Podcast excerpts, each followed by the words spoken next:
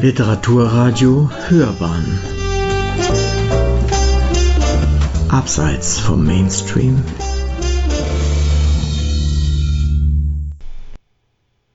Literaturkritik.de Die echte Effi Bries hieß Elisabeth von Ardenne. Nun sind verschiedene Fassungen ihrer Lebenserinnerungen erschienen. Ein Beitrag von Manfred Orlik.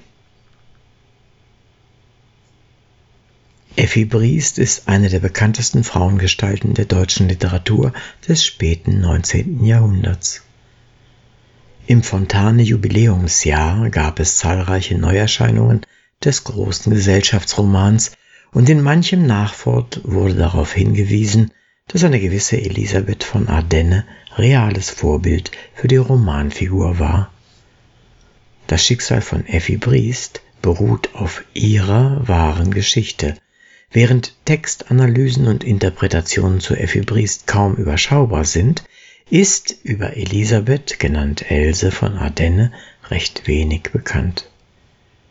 Am 26. Oktober 1853, als Elisabeth Freien von Ploto geboren, wächst sie mit drei Schwestern und einem Bruder auf dem Gut Zerben bei Parei an der Elbe auf. Als Zehnjährige verliert sie den Vater durch einen Jagdunfall. Die Mutter ist bemüht, ihre Töchter standesgemäß unter die Haube zu bringen.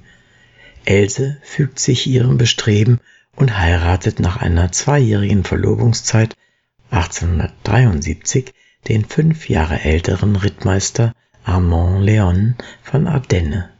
Noch am Hochzeitstag zieht das junge Paar nach Berlin, wo später die beiden Kinder Margot und Egmont geboren werden. 1881 wird Ardenne zu den Düsseldorfer Husaren versetzt. Im Schloss Benrath hat die Familie ihren Wohnsitz. Hier lernt die zur Heirat genötigte Elisabeth den Düsseldorfer Amtsrichter und Freigeist Emil Ferdinand Hartwig kennen und lieben. Ihr Mann entdeckt die Liebesbrief, die Hartwig an seine Frau geschrieben hat. Seine Ehre ist verletzt, er verstößt Elisabeth und fordert den Nebenbuhler zum Duell.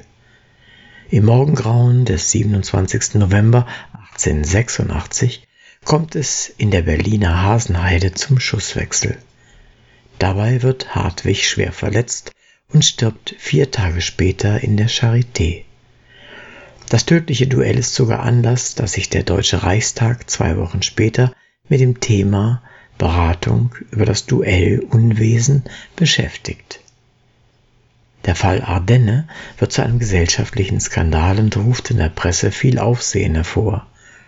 Im März 1887 wird die Ehe zwischen Elisabeth und Armand geschieden und die Kinder werden dem Vater zugesprochen.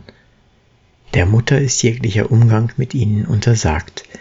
Erst nach 16 bzw. 23 Jahren sollte sie ihre nun schon erwachsenen Kinder wiedersehen. Nach ihrer Scheidung begann für die 34-jährige Elisabeth ein neuer Lebensabschnitt. Zunächst lebt sie bei dem württembergischen Pfarrer und christlichen Sozialisten Christoph Blumhardt in Bad Boll, der ihr seelsorgische Hilfe gibt. Hier lässt sie sich auch zur Krankenschwester ausbilden. Später wird sie die ständige Begleiterin der nervenkranken Fabrikantentochter Margarete Desi Weiersberg. Außerdem arbeitet sie noch viele Jahrzehnte in verschiedenen Krankenhäusern, Nervenheilanstalten und Lazaretten, bevor sie im hohen Alter von 98 Jahren am 5. Februar 1952 in Lindau am Bodensee stirbt.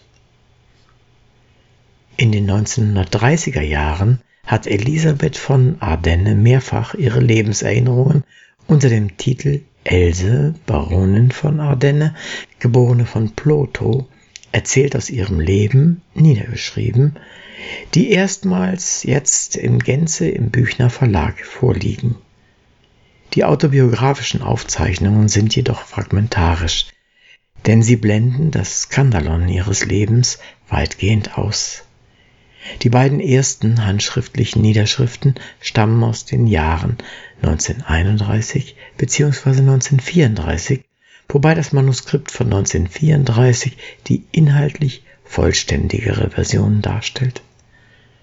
Außerdem existiert noch eine maschinenschriftliche Fassung ohne Jahresangabe.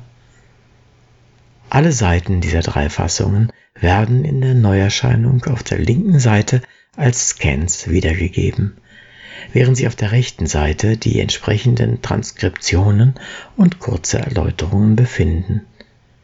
Ergänzt wird die Ausgabe durch zahlreiches Bildmaterial und historische Quellen. In seinem Vorwort gibt der Herausgeber Manfred Franke, von dem bereits 1994 die Biografie Leben und Roman der Elisabeth von Ardenne von Thanes Effi Briest erschien.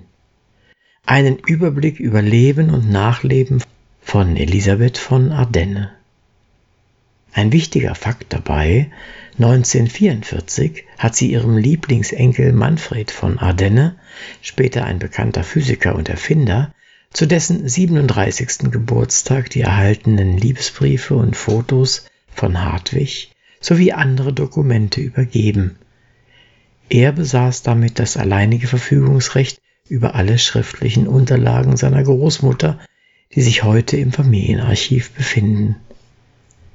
Die erste Ardenne-Biografie, Fontane nannte sie Effi Briest, das Leben der Elisabeth von Ardenne, 1985, verfasste übrigens der Schriftsteller und Drehbuchautor Horst Budjun, während der Dramatiker Rolf Hochhuth in seinem Theatermonolog Effis Nacht Elisabeth ins Kriegsjahr 1943 versetzt wo sie am Bett eines Schwerverwundeten wacht, den die Wehrmacht von Stalingrad zum Sterben nach Lindau entlassen hat.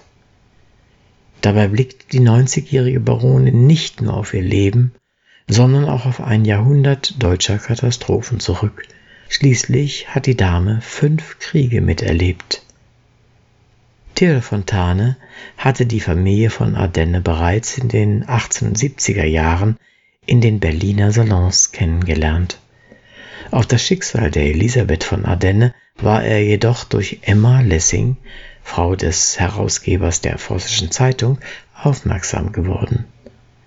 Während er seine Effi früh sterben lässt, lebte die reale Effi noch viele Jahrzehnte und die Öffentlichkeit war keineswegs verschlossen. In ihren Lebenserinnerungen hat sich Elisabeth von Ardenne jedoch an keiner Stelle zu ihrer literarischen Verwandten Effi Briest geäußert. Sie hörten Literaturkritik.de Die echte Effi Briest hieß Elisabeth von Ardenne. Eine Rezension von Manfred Orlik. Es las Uwe Kulnig.